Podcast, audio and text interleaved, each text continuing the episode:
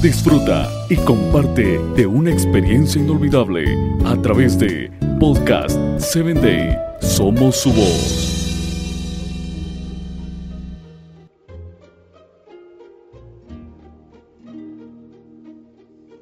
Hola, ¿qué tal? Bienvenido a Hombres de Valor. Es un gusto para mí el que estés escuchando este audio. Quiero invitarte a que compartas con tus amigos, familiares y compañeros de trabajo y que te conviertas en un hombre de valor. También te recuerdo que nos puedes escuchar por Spotify. Hoy traigo para ti la historia de una mujer llamada Mical. Primera de Samuel 19:13 narra lo siguiente.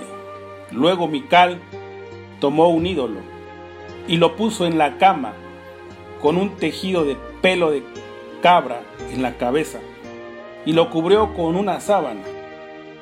En la primera ocasión que aparece su nombre, Mical, es solo la hija menor del rey Saúl.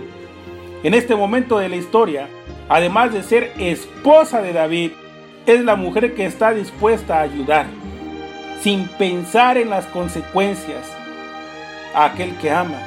Mical estaba enamorada de David. Ese fue el punto que impulsó al rey Saúl a ofrecerla como esposa al ex pastor de ovejas, a cambio de algunos filisteos muertos.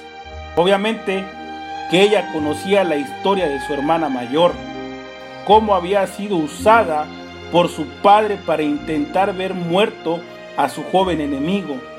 Pero la gran diferencia entre las dos hermanas es que la menor está enamorada. Te pregunto, ¿estás enamorado tú de Dios? A tal punto de estar dispuesto a defenderlo con tu vida si es necesario. Y te hago otra pregunta. ¿Cuánto significa Dios para ti? Mical miente, finge, disfraza. Ella engaña a los soldados dos veces y cuando el padre le pregunta el motivo de tales acciones, ella vuelve a mentir, diciéndole al rey que su esposo la había amenazado de muerte si no lo hacía. Definitivamente no es un ejemplo. En este aspecto, quedaba seguido, pero sin lugar a dudas, es una mujer real con sentimientos y acciones reales. Es una situación real y bien complicada que le tocaba vivir. No abogamos por usar mentiras, ni creemos que el fin justifica los medios. Pero ¿hasta qué punto iríamos por defender a quien amamos? ¿Hasta dónde llegarías por defender lo que dices creer? ¿Cuál es tu límite?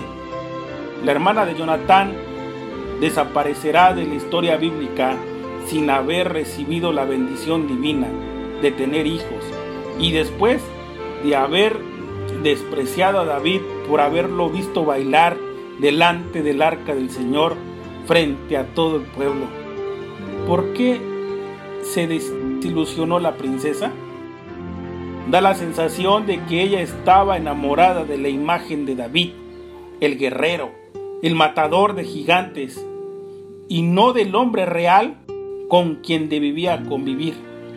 Dios nos ayude hoy a realizar elecciones acertadas.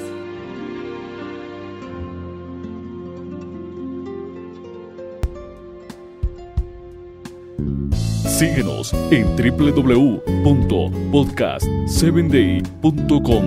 Hasta el próximo episodio.